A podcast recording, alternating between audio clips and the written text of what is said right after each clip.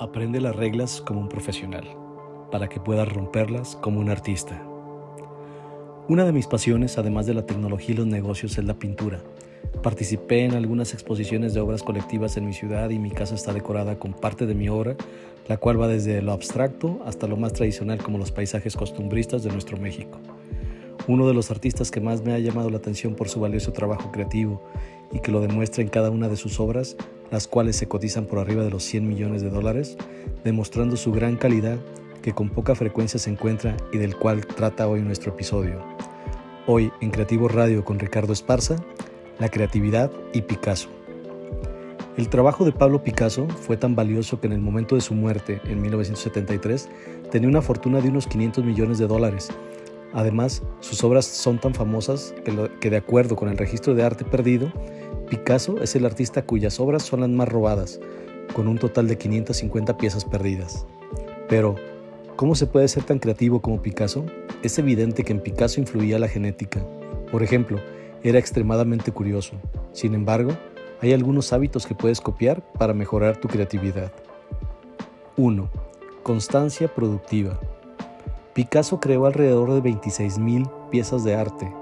Otras personas creen que fueron 50.000 Vivió hasta los 91 años, un total de 33.400 días. Puedes hacer los cálculos. Si publicó 26.000 horas, el promedio es de una nueva pieza de arte al día desde que tenía 20 años de edad, es decir, una pieza nueva durante 71 años. Pero evidentemente lo que llama la atención en Picasso no es solo la cantidad de obras que terminó, también fundó el movimiento cubista y creó el estilo del collage.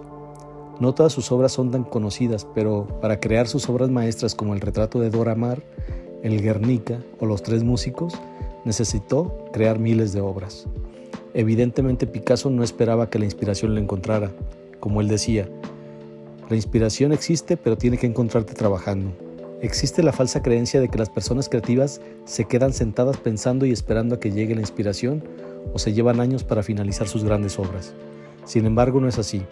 Tienes que crear mucho y de todo lo que termines, algunas piezas de tu trabajo serán mediocres, otras serán buenas y otras unas obras maestras. No tienes que ser un artista para terminar piezas de arte. Tus piezas de trabajo pueden ser contactos conseguidos si eres un comercial, nuevos clientes si eres un emprendedor, artículos redactados si eres el redactor. Como número dos, observa tu medio. Los buenos artistas copian, los grandes artistas roban. Muchos emprendedores novatos piensan, tengo una muy buena idea que nunca se ha hecho antes. Sin embargo, el hecho de que nadie lo haya hecho antes es una mala señal. Puede significar que no es viable, que es demasiado caro o que no hay demanda. La mayoría de los millonarios toman una idea existente que genera beneficios y la mejoran. A menudo es el tercer o cuarto negocio de cada industria el que gana más dinero. En definitiva, una nueva idea no tiene que significar que tendrá el camino llano probablemente sea mejor idea llegar más tarde y aprender de los errores de otros emprendedores. Por ejemplo, la red social Friendster, abierta en 2002, apenas generó dinero. MySpace, fundada en 2002 también, hizo bastante dinero. Facebook, fundada en el 2006, es la que más lo ha logrado. Ray Kroc copió la idea de fabricar coches y aplicó a su cadena de restaurantes McDonald's. Henry Ford no inventó la línea de montaje, la observó en una fábrica de carne y la copió para sus coches.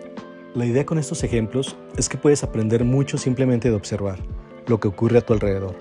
No está mal innovar, el mundo necesita nuevas ideas e innovar, pero tampoco tienes que evitar copiar buenas ideas de otros sectores. Lo ideal es mejorar una idea a la vez que innovas. 3. Ponte restricciones. Durante mucho tiempo me he limitado a un solo color, como una forma de disciplina. Picasso fue pionero de un arte moderno al negarse de tener lujos.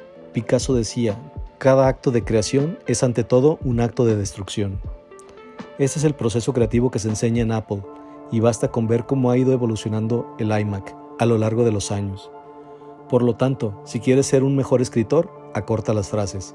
Si quieres ser un mejor conversador, haz menos preguntas y más concisas. Y si quieres tener un mejor negocio, simplifica algo. ¿Y tú, ¿Qué estás simplificando o innovando hoy en día? Déjame tu comentario y compártenos tu opinión. Te agradezco el haber llegado hasta aquí y no te olvides de suscribirte para que no te pierdas de nuestros estrenos semanales. Esto fue Creativo Radio con Ricardo Esparza. Hasta la próxima.